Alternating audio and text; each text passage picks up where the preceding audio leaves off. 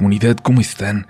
Muy buenas noches, es un placer poder volver a llegar hasta sus oídos, hasta sus dispositivos, esta vez grabando desde una oscura habitación de hotel en algún lugar de México, pero ya luego les cuento por qué seguimos fuera.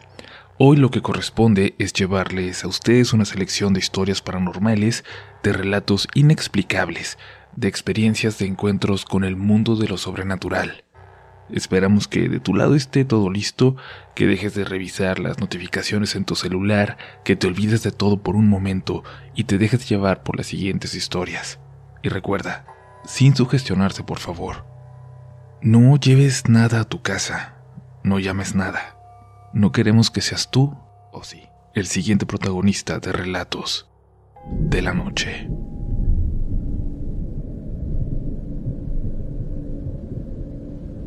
Tenía 11 años cuando nos mudamos de casa. Yo estaba acostumbrado a nuestro departamento en el centro donde compartía habitación con mi hermana. El cambio a una casa a 20 minutos de la ciudad, a un vecindario que parecía salido de una película, aunque positivo, fue difícil para mí. Había dejado atrás mi escuela, mis amigos. Tenía que empezar de nuevo. Para mi hermana no fue difícil, enseguida hizo amigos. Mi papá se la pasaba trabajando y mi mamá pasaba por una depresión severa que le hacía concentrarse en labores de la casa desde que despertaba hasta sus últimos suspiros del día. Sentía que yo era la única persona que estaba viviendo realmente ese cambio de casa. Ya no podía verme con mis amigos para jugar videojuegos como siempre, como allá. Porque aquí, no. En la nueva casa todos jugaban afuera. Se veían en los parques, jugaban fútbol y el tren el sonido del tren pasando por detrás de mi casa. Eso era lo que más me molestaba al principio, aunque pronto empecé a acostumbrarme. Me gustaba vivir en la última línea del barrio antes de que lo terminaran abruptamente las vías. Y ahí me salvó un poco el fútbol. Supongo que yo era bueno, aunque nunca lo había intentado a fondo, así que me acerqué tímidamente a esos juegos que veía en la tarde, y así logré ir conociendo a algunos chicos de la zona. Jugamos algunas veces y después de una semana pasó algo que nunca había ocurrido, nunca en mi vida. Fueron a gritarme afuera de mi casa para que saliera a jugar con ellos. Me asomé por la ventana y ahí estaban, cinco de los chicos de la calle esperándome. Me puse muy feliz, hasta me olvidé del frío que hacía en aquellos últimos días de octubre. Inició noviembre y yo sentí que me hacía muy amigo de ellos, aunque una ola de frío nos hizo salir mucho menos. A los chicos de ahí no les gustaban tanto los videojuegos, o no jugarlos entre amigos, supongo, por lo que pude ver. Me resigné a pasar aquella helada a solas en mi casa, leyendo mis cómics. Noviembre había iniciado muy bien y terminaba conmigo sintiéndome solo otra vez, conmigo extrañando de nuevo aquel departamento frío y húmedo en el centro, sin lograr ver el esfuerzo que hacían mis papás por darnos una casa como aquella, en un barrio tranquilo como ese, en ese momento no podía ver nada de eso. Estaba deprimido. Tenía que escuchar a mi mamá hablar sola todo el tiempo, pelearse consigo misma todo el día. Yo intentaba ayudarla, hablar con ella, pero siempre era inútil. Siempre terminaba enojándose conmigo por meterme donde no me llamaban, decía. Y recuerdo bien la tarde del primero de diciembre. La recuerdo perfecto porque por fin dejaba de hacer aquel frío infernal y decidí salir buscar a mis nuevos amigos y ver si alguien quería hacer algo para no sentirme tan solo. Caminé hasta el campo de fútbol y no los vi. El pasto parecía demasiado crecido por la humedad de esas semanas y porque nadie había ido a jugar, a pisarlo. Caminé un poco más hacia una zona del barrio que no conocía. Y a lo lejos logré escuchar gritos de muchachos como jugando. Pensé que podían ser chicos que no conocía y seguí caminando para ver de qué se trataba. Al dar la vuelta en una calle me encontré unas canchas que no conocía, en un pequeño parque. Vi a mis amigos jugando. No sé cuánto tiempo lo habían estado haciendo, pero en ese momento sentí que simplemente ya no me querían formando parte de su grupo. Caminé por la calle como si no los hubiera visto, pero creo que nadie me notó. Ninguno de ellos me vio y yo seguí derecho, hacia una calle que ya no conocía. Luego caminé hasta los límites del barrio y di la vuelta para llegar a las vías del tren. Ya no tenía idea de dónde estaba, pero si caminaba a lo largo de ellas, eventualmente terminaría llegando a mi casa. Iba muy triste, me sentía traicionado. Nunca me había sentido así. Mis amigos en mi casa anterior nunca me habían dejado de esa forma. Sentía que era la primera vez que, que me rechazaban. Caminé junto a las vías del tren por un pequeño sendero que por momentos se alejaba de ellas y por momentos se volvía a acercar. Iba del lado contrario a las casas. No sabía dónde terminaban aquellos arbustos, pero no parecía haber mucha civilización de aquel otro lado. Empezaba a oscurecer. Iba caminando con lágrimas en los ojos cuando escuché el correr de un río cerca de mí. Me salí un poco del sendero para asomarme por entre los matorrales y me di cuenta que a unos metros había una caída un poco profunda y en el fondo pasaba un arroyo. Imaginé lo frío del agua. El viento empezaba a soplar fuerte y cada que lo hacía congelaba mi cara. De aquel lado no se escuchaba ni un solo ruido proveniente del barrio. Todo era naturaleza. Me sentía solo.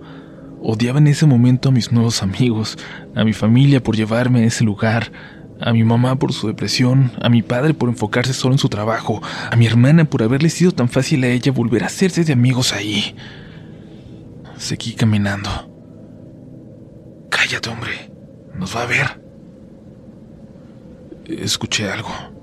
Una voz cerca de mí, pero a la vez lejana. Oye, pero... Que te calles. Ya nos vio. Empecé a buscar por entre las ramas. Los arbustos eran espesos a pesar de que muchas ramas habían perdido sus hojas por el otoño.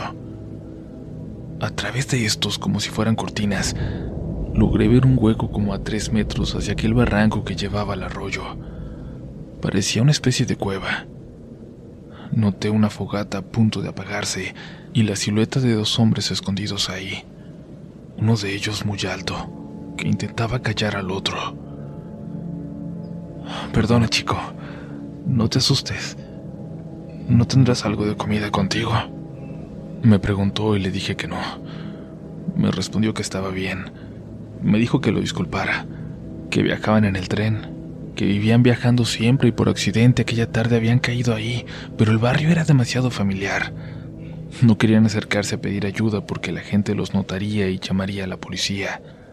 Dijo que era más fácil bajar en las ciudades donde hay más gente porque Ahí a nadie le importa. Y ellos... Ellos no tenían a nadie. Estamos solos. Solo nos tenemos a nosotros, el uno al otro.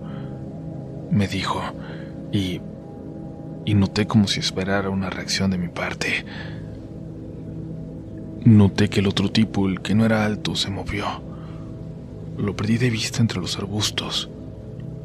El otro se acercó desde abajo y ahora lo veía más alto, como si casi lograra alcanzarme si así lo deseara. Ven, baja con nosotros. Algo en él me aterraba, la forma en que me llamaba, su barba descuidada, el sombrero que tenía y su saco de lana viejo que, que parecía tener musgo entre sus pliegues. Por un momento pensé que todo lo estaba soñando. ¡Ven! Retumbó su voz en mis oídos cuando escuché cómo se movía por entre las ramas para acercarse a mí. Sentí un agarrón en mi pierna que alcancé a mover y salí corriendo. El tren... El tren venía acercándose, pitando, y yo corrí sin voltear a verlo. Corrí para cruzar al lado de las casas al otro lado de la vía sin ver a los lados. Por un momento, al saltar, sentí que estaba a punto de atropellarme. Sentí que iba a morir, pero no fue así. Caí del otro lado, empecé a correr. El tren pasó y escuchaba cómo del otro lado de la vía alguien corría hacia mí. Algo, algo corría hacia mí. Algo que nunca pudo cruzar de mi lado. Eventualmente vi mi casa a lo lejos y corrí con las últimas fuerzas que me quedaban. La reja era baja, así que la salté. Entré por la puerta trasera y subí corriendo hasta mi habitación para asomarme por la ventana por la ventana que daba precisamente hacia aquellas vías. Entre los arbustos, lo juro, a lo lejos, del otro lado de las vías, creí verlos. Creí ver aquel par de ojos mirando hacia mí. No le dije a nadie, no hice nada. Solo me aseguré de cerrar bien cada noche, de cuidar que mi mamá o mi hermana no salieran solos al patio de atrás. Seguí viéndolos por unos días semanas. Solo sus ojos, sus ojos entre la niebla de la tarde. Me daba mucha vergüenza todo, por eso no lo conté. Me daba pena haber llorado en las vías del tren, haber pensado por un momento en bajar con ellos, haber pensado que tal vez, que tal vez era lo mejor que aquel tren me hubiera llevado aquel día también. Mis amigos me volvieron a buscar. No me habían hablado porque no se podía jugar fútbol y se habían dedicado a este deporte que yo no practicaba. Con el tiempo, se volvieron de mis mejores amigos. Con el pasar de los años olvidé aquel encuentro en las vías del tren hasta mucho tiempo después. Tony, uno de los chicos con los que jugaba fútbol y que hoy es como mi hermano, entró a la universidad conmigo. Conocimos a una chica un poco más grande que nosotros que había crecido en ese barrio cerca de las vías del tren. Recuerdo que empezaron a platicar. Terminaron hablando de las leyendas de la zona, de los fantasmas de diciembre, les pregunté a qué se referían porque yo no lo había escuchado, y entonces me lo compartieron. Se referían a los fantasmas de dos vagabundos que se decía que aparecían todos los años ahí. La historia se remontaba décadas atrás cuando dicen que estos dos hombres que viajaban entre los vagones de los trenes de carga bajaron en el barrio e intentaron robarse a un niño que jugaba descuidado en el patio trasero de su casa. La mamá los vio a tiempo, empezó a gritar, los vecinos se acercaron y aquellos hombres salieron corriendo hacia las vías. No esquivaron a tiempo a un tren que los mató en el instante. Los niños del lugar años más tarde, niños que no habían conocido de aquel caso, empezaron a ver a dos figuras extrañas entre los matorrales los primeros días de cada diciembre. Como cuando aquellos extraños hombres perdieron la vida en el lugar. Les dije sin ahondar mucho que yo había creído ver a alguien parecido cuando llegué a vivir ahí, que suponía que seguía viendo vagabundos en el lugar, que tal vez esa podría ser la explicación de aquellas supuestas apariciones, más vagabundos. Me respondieron que eso no era posible, que ya no había trenes de carga, que había cero tolerancia con personas extrañas en el barrio desde aquel incidente. No dije nada más. Tampoco notaron nada extraño en mi comentario. Y esto, lo que vi aquella noche, es algo que solo he compartido con ustedes, con la confianza tal vez de que nadie, nadie que me conozca, nadie que haya vivido ahí, escuchará alguna vez esta historia o lo que me pasó.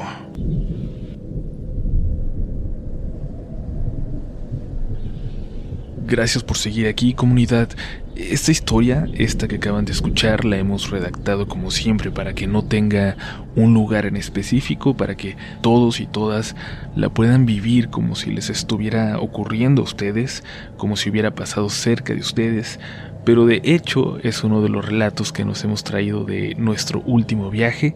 Esto nos lo compartieron en el Reino Unido, esto sucede a las afueras de Londres y bueno, al final, las historias, las experiencias, las leyendas nos unen mucho más de lo que podemos creer.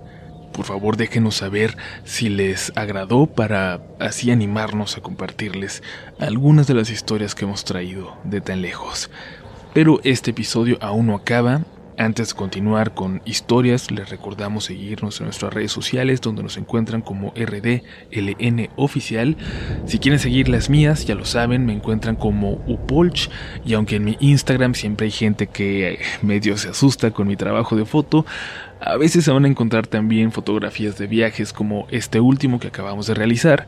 La última foto que subí, de hecho, es el escenario de una historia que, si ustedes quieren, espero compartirles muy pronto. Pero ahora sí, es momento de continuar con más relatos de la noche. Hola comunidad, buenas noches. Ya he compartido con ustedes algunas de mis experiencias en el grupo de Facebook, sin embargo, esta historia es más extensa, por lo que he decidido enviárselas por correo. Desde niña he experimentado múltiples acontecimientos paranormales, aunque algunos de ellos han sido terroríficos, otros, sin embargo, han sido encuentros muy bellos. Hoy les comparto una experiencia por la que estaré siempre agradecida con las benditas ánimas del purgatorio. No recuerdo desde hace cuántos años he sido devota de ellas. Les rezo y he pedido su intervención en múltiples ocasiones. Hace 10 años, cuando apenas tenía unos meses viviendo con mi esposo, viajábamos cada fin de semana al estado de Nayarit por cuestiones de trabajo. Nosotros somos del estado de Jalisco. Como muchos recordarán, en aquel tiempo hubo un incremento de violencia en el estado. Todos los días nos llegaba la noticia de que había ocurrido alguna balacera. El ejército hacía rondines por las ciudades.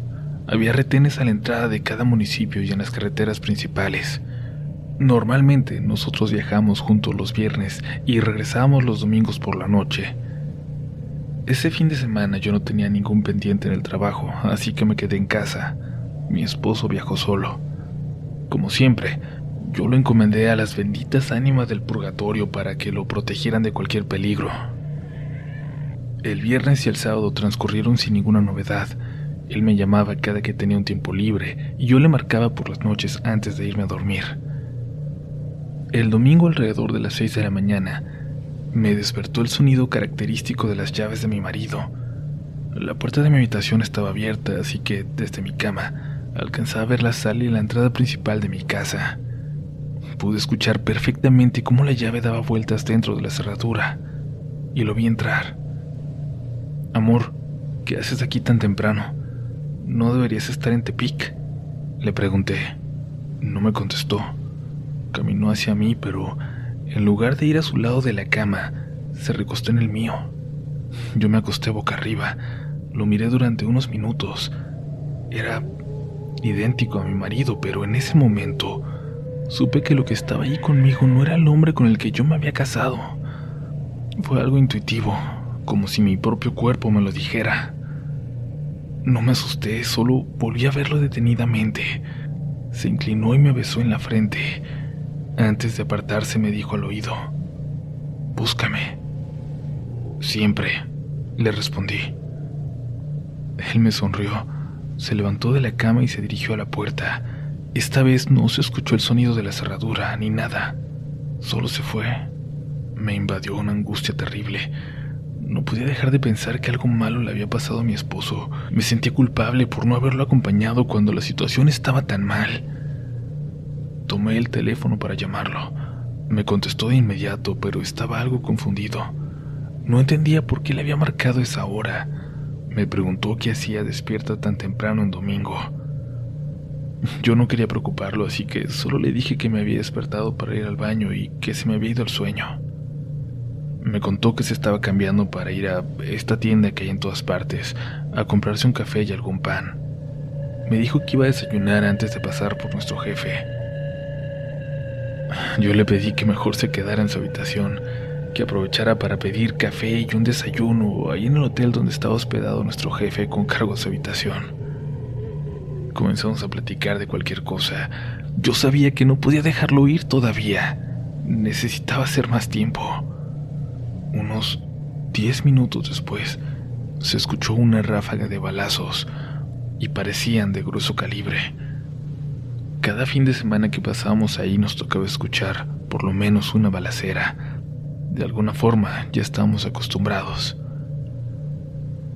Me preguntó si yo también había escuchado y le dije que sí, que parecía que esta vez había sido muy cerca de donde él estaba. Y luego hablamos un poco sobre la inseguridad en el país. Cuando dieron las 7 de la mañana se despidió, ya tenía que irse me dijo que seguiría mi consejo y que pediría room service con cargo a la cuenta de nuestro jefe. Le pedí que por favor me llamara cada que tuviera la oportunidad. Insistí mucho en eso porque yo no iba a poder estar tranquila hasta que él regresara.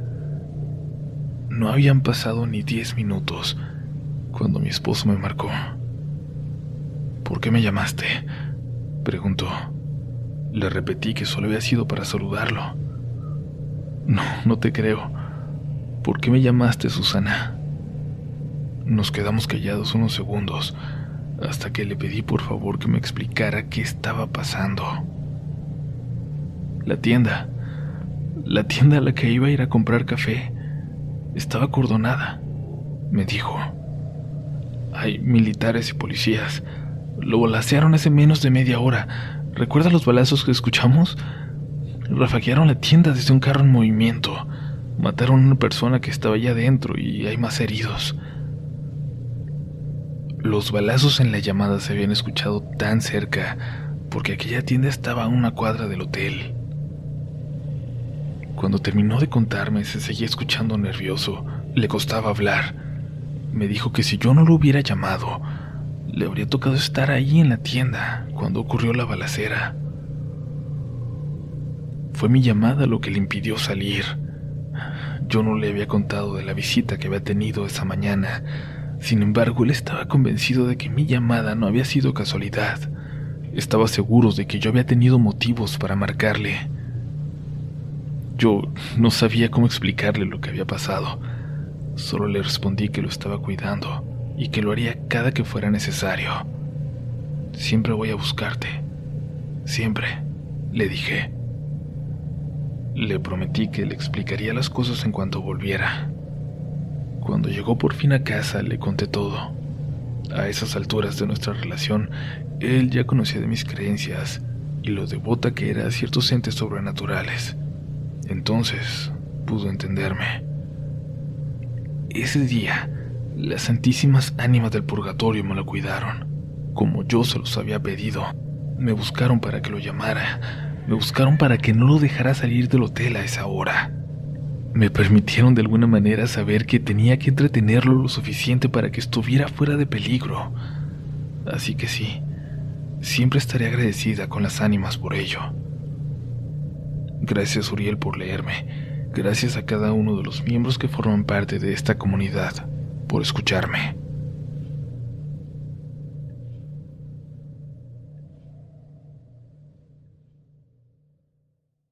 Ever catch yourself eating the same flavorless dinner three days in a row? Dreaming of something better? Well, HelloFresh is your guilt-free dream come true, baby. It's me, Kiki Palmer. Let's wake up those taste buds with hot, juicy pecan-crusted chicken or garlic butter shrimp scampi. Mm. Hello Fresh. Stop dreaming of all the delicious possibilities and dig in at HelloFresh.com. Let's get this dinner party started.